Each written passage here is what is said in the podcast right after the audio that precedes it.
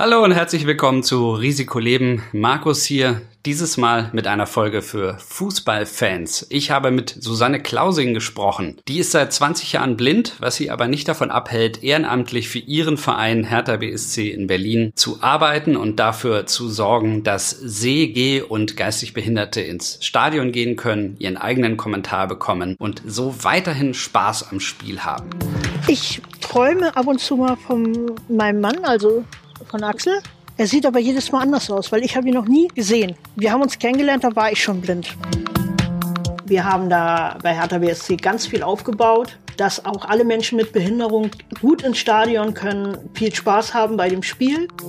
Das gibt mir wahnsinnig viel Aufwind. Man muss damit klarkommen. Es ist Mist, riesengroßer Mist. Man wird nie richtig damit klarkommen. Man kann aber das Beste draus machen bist seit 20 Jahren blind. Ja, seit dem 9.01.2001 um 17 Uhr. Das ist eine ziemlich genaue Angabe. Ich kann das äh, genau sagen, weil ich binnen einer Minute erblindet bin, von 100% Sehkraft auf 0,0. Was ist passiert? Ich war mit einer Sehnerventzündung im Krankenhaus. Dort lebte ich noch in Hamburg und musste ungefähr so sechs, sieben Stunden in der Notaufnahme warten. Ähm, dann wurde ich untersucht. Es wurde halt festgestellt, ich habe eine Sehnerventzündung. Ja, und ich merke oder merkte davon überhaupt gar nichts. Naja, und dann ähm, sagte ich auf einmal zu meinem damaligen Freund, ich sag, sag mal, machst du das Licht aus oder macht hier jemand die Gardinen zu? Ich sag, ich sehe nichts mehr. Und auf einmal war alles weg. Von 100 Prozent, wie gesagt, auf 0,0 in binnen einer Minute. Ohne Vorankündigung. Und es ist so, dass die Adern verkalkt sind. Sowas passiert auf einem Auge normalerweise und es kann sich keiner erklären, warum ich aus beiden Augen es gleichzeitig habe. Es sind viele Faktoren irgendwie zusammengekommen. Sie, man hat vermutet zu Anfang, dass es ein Schlaganfall ist für die Augen. Ähm, wurde aber nach drei Tagen zurückgenommen. Ja, und dann wurde mir erklärt halt, äh, dass eine Verkalkung vorliegt, dass sich Propfen in die Sehnerven ähm, im Grunde genommen gefestigt haben und man die nicht wieder rauskriegt. Zu Anfang denkt man natürlich, ach Mensch, das ist gerade weggegangen, alles gut, kommt gleich wieder. Nach zweieinhalb Wochen Krankenhaus wurde mir dann die Diagnose gestellt, nein, es wird nie wiederkommen. Hm. Weil ich habe mir auch nicht Gedanken gemacht über meine Blindheit im Krankenhaus, weil, wie gesagt, es geht binnen einer Minute weg, dann kommt es auch wieder binnen einer Minute irgendwann. Sondern zum Beispiel das Finanzielle. Ich habe 17 Jahre lang gearbeitet, von meinem 15. Lebensjahr an. Und ja, was hat man in eine Rente eingezahlt? Ich habe wirklich nur im Hinterkopf gehabt, so toll, jetzt ist mein Leben weg, äh, ich bin pleite. Und wie lange hat das gedauert, bis du irgendwie realisiert hast, nee, das kommt jetzt nicht plötzlich wieder? Naja, nach diesen zweieinhalb Wochen, es waren auch andere Professoren noch von umliegenden Krankenhäusern dort, haben mich untersucht, weil es halt so ein kleines Phänomen ist, dass ich das halt auf beiden Augen gleichzeitig binnen einer Minute hatte. Und halt nach zweieinhalb Wochen hat der Arzt gesagt, äh, da waren meine Eltern gerade bei, tut uns leid, aber das wird nie wieder was. Ich meine, ich habe heute noch die Hoffnung. Ich renne überall gegen und glaub dran, dass das irgendwann der Kalk abbröckelt. Zu Anfang ist die Hoffnung natürlich noch größer, weil die Ärzte einem erzählen, ja, die Forschung ist weit, ja, es wird ähm, so eine Chips geben, die man in die Augen setzen kann. Dann kann man wieder sehen. Solche Hoffnungen wurden mir schon im Krankenhaus gemacht. Wie fühlt sich das heute an? Also das hätte sich irgendwie gewünscht, dass die Leute dann eher keine Hoffnung machen? Man will es erstmal überhaupt nicht wahrhaben. Dass es jetzt heißt, ein Leben lang blind zu sein. Wie hat sich dein Leben verändert? Oder ist es nach 20 Jahren, erinnerst du dich schon gar nicht mehr, wie das war? Doch, ich erinnere mich sehr, sehr gut äh, wie mein Leben damals war. Es war aber in Hamburg. Ich komme aus der Nähe von Hamburg, aus Pinneberg. Bin vor 17 Jahren nach Berlin gezogen, habe mir hier ein Leben aufgebaut. Erst mit meinem damaligen Freund mm, und dann habe ich über Internet meinen jetzigen Mann kennengelernt, den Axel.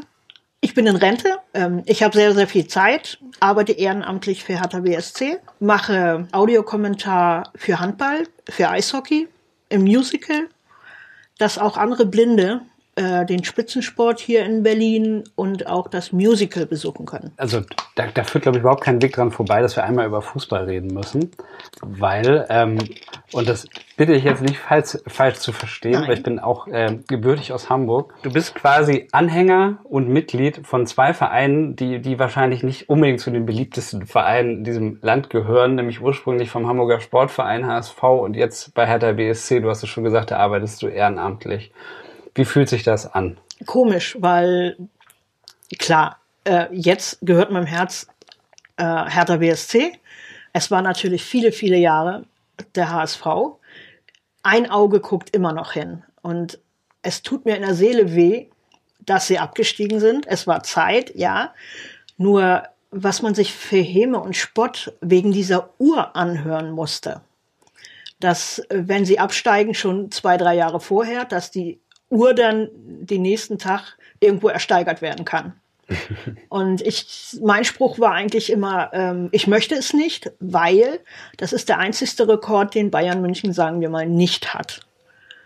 Und äh, das ist der halt, das ist der HSV und ja, das ist die alte Liebe, aber die neue Liebe bringt mir halt auch wahnsinnig viel Spaß. Wir haben da bei Hertha BSC ganz viel aufgebaut dass auch alle Menschen mit Behinderung gut ins Stadion können, gut ins Stadion kommen, viel Spaß haben bei dem Spiel, wie jeder andere auch.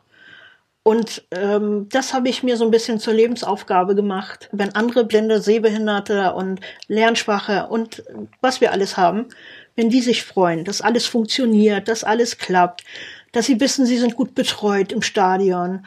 Und das gibt mir wahnsinnig viel, ähm, ja, Aufwind, ich finde es einfach toll, dass ich für andere Menschen mit Behinderung etwas machen kann, etwas bewegen kann. Was genau machst du denn da? Es gibt ein Team, Team Handicap nennt sich das. Dort drin sind unsere Behindertenfanbeauftragten von Hertha BSC. Und wir sind zu viert noch dabei. Und unsere Sprecher natürlich. Wir haben zwei, drei Reporter bei uns, ähm, die uns während des Spiels, also das Spiel erklären oder erzählen. Sie sitzen mit uns in einer Reihe im Olympiastadion und dann wird uns die, äh, das ganze Spiel halt geschildert, kommentiert. Ich bin halt im Block B, wo viele Menschen mit Behinderung sitzen, bin ich der Ansprechpartner. Was genau können die Leute denn dich fragen?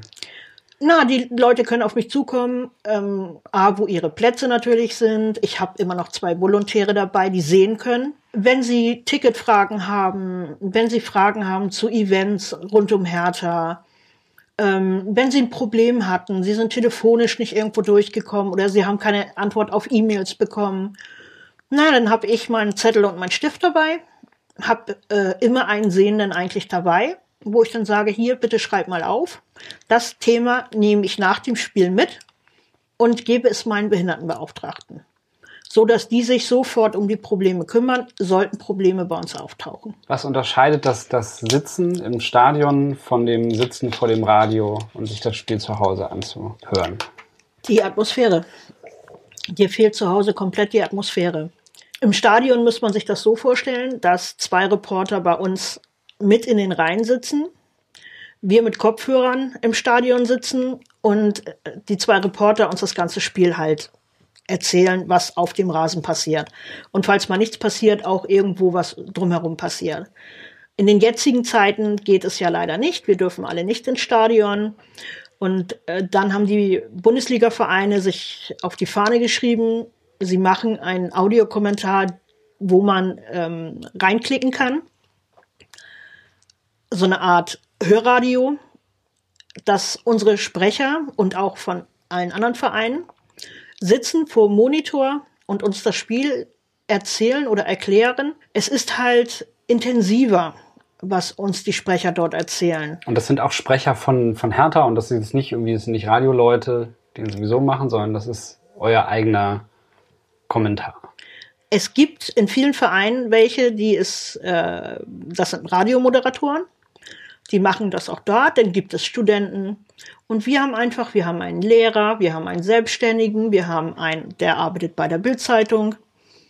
Äh, ja, und die setzen sich halt, sind natürlich sehr, sehr ähm, sportinteressiert, gerade natürlich Fußball interessiert, Hertha interessiert.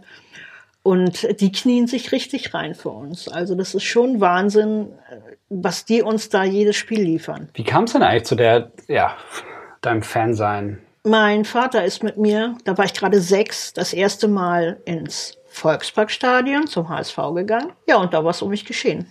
Mir gefiel der Sport. Hast du auch selber gespielt dann? Ja, ich habe eine ganze Zeit mh, selber gespielt. Ich musste immer, naja, wie man das so macht, dass die Pässe gefälscht werden, werden sicherlich viele kennen, dass man älter gemacht wird. Weil ich war Ah, noch ja. zu jung für die Mädels. Ich durfte erst bei den Bubis mitspielen und dann nachher äh, sagten sie aber, Mensch, Susanne, du bist doch so gut, ähm, spiel mal bei unseren Mädels mit. Wie alt hättest du sein müssen, um da mitspielen zu dürfen? Ich glaube, 15 oder 16 war das damals. Also hast du dich zwei, drei Jahre älter machen müssen. ja, ja. Hat keiner gemerkt. Naja, ob es jemand gemerkt hat, hm, vielleicht schon, weil der eine oder andere hat mal gestutzt. Aber es steht ja auf dem Ausweis drauf. Okay, das ist der Spielerinnenausweis dann da gewesen. Ja, Ja. Was für ein Verein war das? das war beim SUS Waldenau. Das ist hinter Pinneberg. Das ist ein kleines Nest. Ähm, da ist mein Vater, mein Vater ähm, aufgewachsen. Da wohnten auch meine Großeltern. Und äh, mein Vater hat gesagt, wenn du Fußball spielen solltest, dann gehst du bitte in diesen Verein. Das ist halt auch der Verein, wo er früher gespielt hat. ja. Und welche Erfol- Erfolge konntet ihr vorweisen?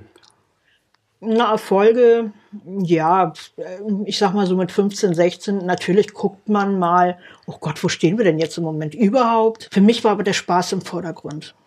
Dieses sich auspowern und laufen und mm, ja, das habe ich ja 2006 wiedererleben dürfen mit Blindenfußball. Und das ist irgendwie mit, mit auch mit äh, Tonsignalen, oder? Die angeben, wo der Ball sich gerade befindet. Oder Der Ball hat Rasseln. Äh, innen drin, deswegen wird sehr flach gespielt, also nichts mit Hochschüssen oder sowas, weil der Ball ist auch ein bisschen schwerer. Und die ähm, draußen, also halt der Torwart und draußen stehen zwei Leute, die den Spielern zurufen, ähm, wo sie hin sollen. Oder einer steht halt hinterm Tor und sagt, hier ist das Tor. Ähm, dass wir die Richtung im Grunde genommen wissen, wo wir überhaupt hinlaufen müssen. Die Verteidiger müssen immer rufen, voy, das ist ein spanisches Wort, ich komme, damit die Angreifer wissen, okay, jetzt kommt einer auf mich zu und möchte mir den Ball abluchsen. Damit es keine Unfälle gibt, damit jeder Spieler gewarnt ist, okay, jetzt kommt da einer auf mich zu und wir rasseln nicht komplett ineinander. Verletzungen gibt es nämlich so gut wie gar nicht. Na klar, gibt- gab es schon mal einen ausgekugelten Finger oder ich habe mir Finger ausgekugelt? ja, äh, sie, ich glaube, sie war damals hingefallen. Unsere, die sich den Finger ausgekühlt haben. Ich muss leider sagen, ich habe mir dabei das Knie zerlegt Oh je. und deswegen durfte ich nachher nicht mehr weiterspielen. Wie läuft es sich eigentlich, wenn man nicht sehen kann? Ich glaube, also um das vielleicht mal klar zu machen, jeder, der wird das kennen, der nicht blind ist, die Augen zuzumachen, führt dazu, dass man einen etwas äh, schwankenden Gang dann hat. Oder Rennen mit geschlossenen Augen ist, ist auch nicht optimal. Jetzt versuche ich mir gerade vorzustellen, wie du auf dem Sportplatz äh, dem Ball entgegenstürmst. Wir haben links und rechts Banden. Es ist A, ein kleineres Spielfeld. Man stellt sich das vor wie ein Handballspielfeld. Auch die kleineren Tore. In den Toren stehen Sehende oder Sehbehinderte. Links und rechts sind halt Banden. Und wenn man auf die Banden zuläuft, hört man, dass es sich verändert, dass es mehr schallt. Und äh, mir ist es leider auch mal passiert. Ich bin frontal in so eine äh, Abgrenzung gelaufen, ja. Äh, man muss konzentriert sein.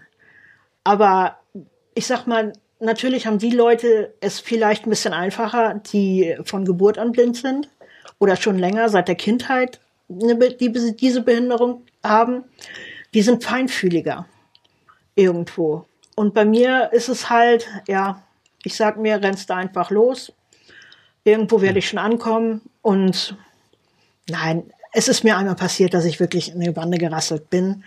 Und äh, das ist aber auch, wenn man im Zweikampf ist oder sowas und sich dann auf einmal umdreht, äh, dann kann sowas schon mal passieren. Aber es passiert halt selten, weil dieser Schall halt da ist. Wie lange ich, braucht man denn, bis man das, bis man das äh, irgendwie spielen kann? Weil ich eigentlich so eher darauf hinaus will, dass das, so ist es meine persönliche Erfahrung, dass so dieses irgendwie mit geschlossenen Augen laufen ist, ist eine schwankende Angst. Ich habe auch mal so eine, so eine, ähm, äh, äh, das war auch in, in Hamburg bei diesem äh, ähm, gibt es ja diese, diese ja, blinden Cafés oder blinden Erfahrungen, wo man dann in so ein, also in, in völlige Dunkelheit. Dialog im Dunkeln. Dialog im Dunkeln, so heißt es, vielen Dank. Es, es war halt wirklich so, man war in vollkommener Dunkelheit, man konnte nichts, wirklich gar nichts mehr sehen. Und ähm, hat dann, ist dann auch über eine Straßensituation über die Straße gegangen, um das einmal mitzuerleben, wie das sich anfühlt, wenn, wenn um einen herum unglaublich viel los ist, man das aber nicht sehen kann.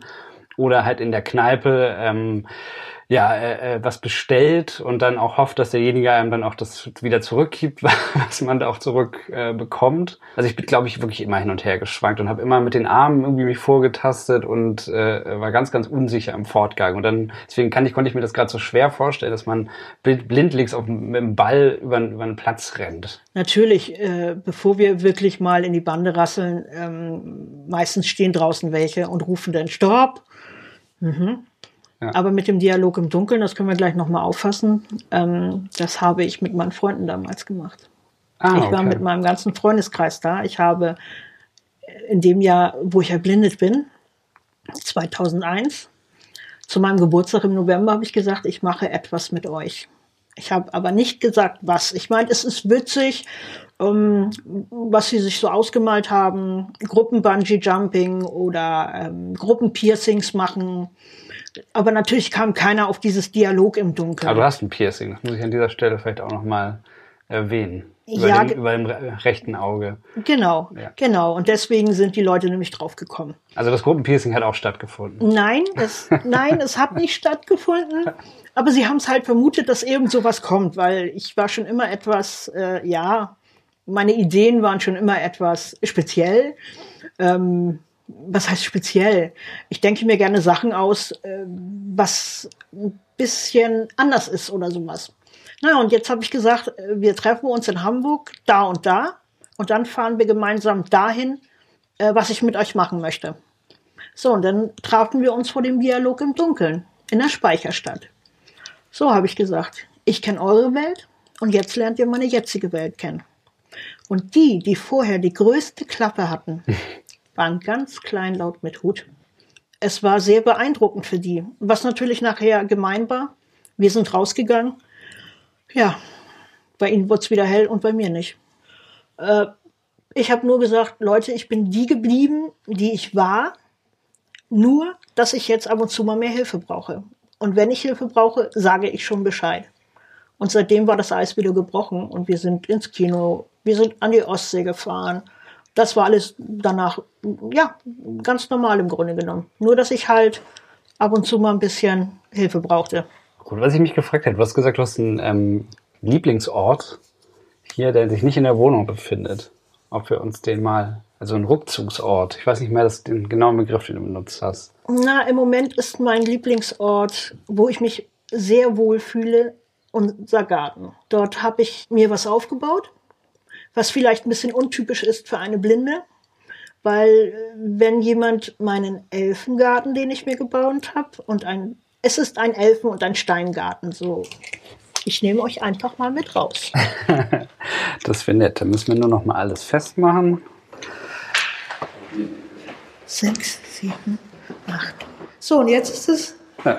neun Stufen. Und das kannst du jetzt hier so flott, flott runtergehen, die Treppe, weil du es schon kennst. Genau. Genau, weil ich Stufen auch zähle. Das heißt, wenn du, über die, wenn du auf der Treppe stehst, sollte man nicht mit dir reden, weil man dich dann beim Zählen unterbricht. Nein, ist alles gut. Ist alles gut. Das macht man irgendwie schon automatisch, die Treppen. Ich laufe hier einfach mal hinterher.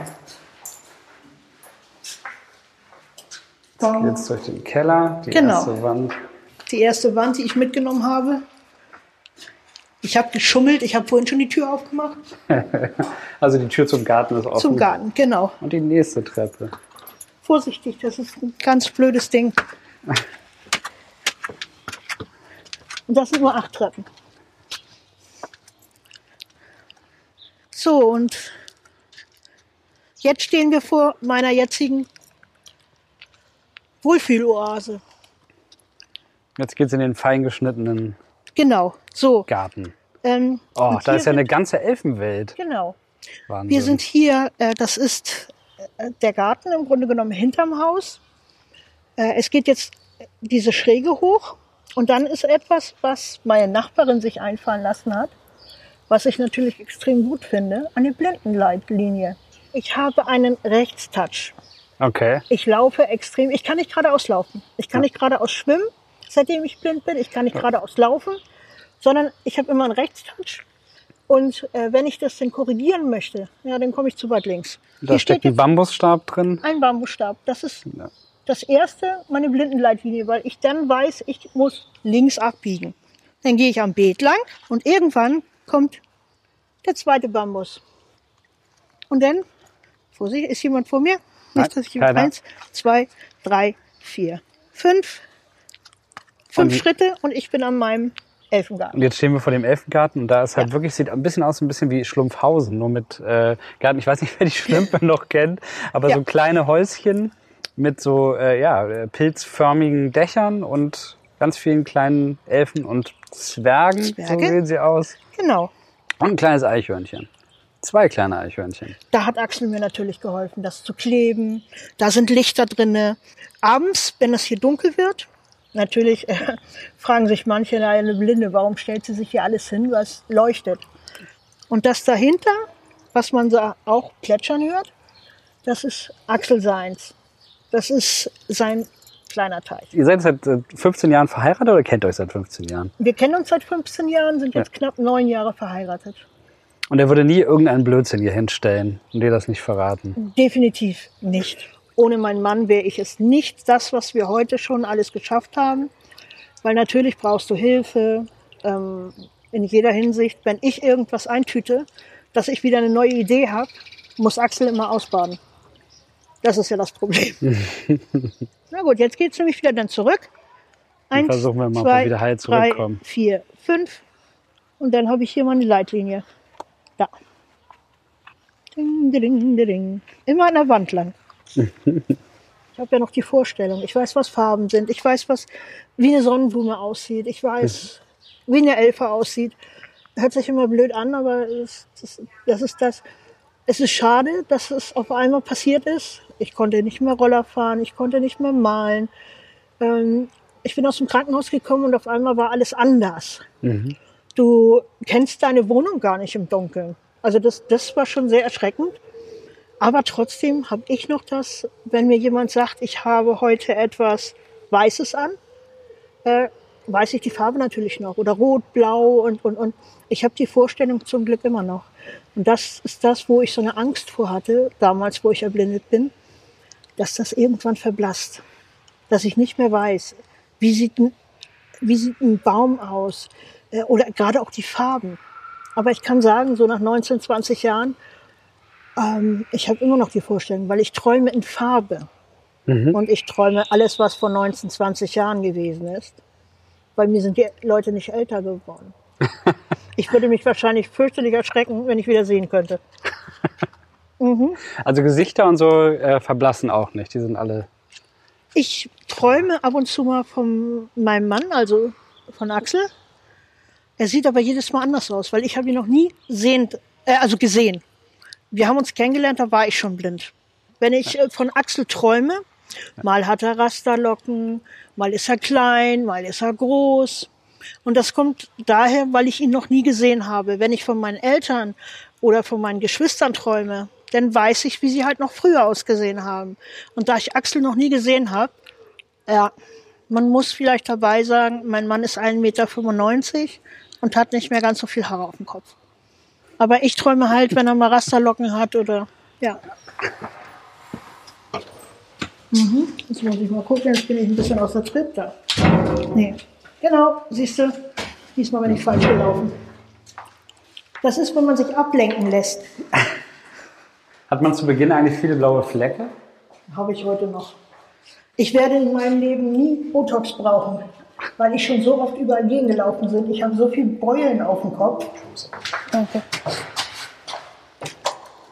Ja, jetzt haben wir wieder zurückgefunden ins Wohnzimmer und den Wintergarten. Wintergarten einfach.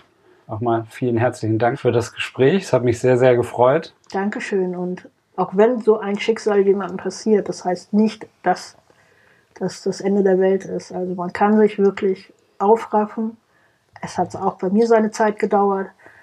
Aber es gibt genug Möglichkeiten, die auch uns immer noch zur Verfügung stehen. Und es gibt ganz viele Hilfen und auch ganz viele liebe, tolle Menschen, die einen dann unterstützen und helfen. Vielen Dank. Vielleicht lerne ich durch dich irgendwann auch mal Hertha BSC zu mögen. zu mögen, du musst es nicht mögen. Aber wenn es wieder losgeht, nehme ich dich gerne mal mit zu Hertha und zeige dir dort mal auch meine Hertha-Welt. Alles klar, wir bleiben in Kontakt. Genau. Vielen Dank. Sehr, sehr gern. Das war Risikoleben. Mein Name ist Markus Fischer. Ich freue mich immer über Lob, Kritik und Anregungen von euch. Wenn ihr welche habt, schreibt einfach eine E-Mail an kommentar@risikoleben-podcast.de. Wenn es euch gefallen hat, dann empfehlt uns gerne weiter oder gebt uns einen Stern auf iTunes und schaut auch mal auf risikoleben-podcast.de vorbei.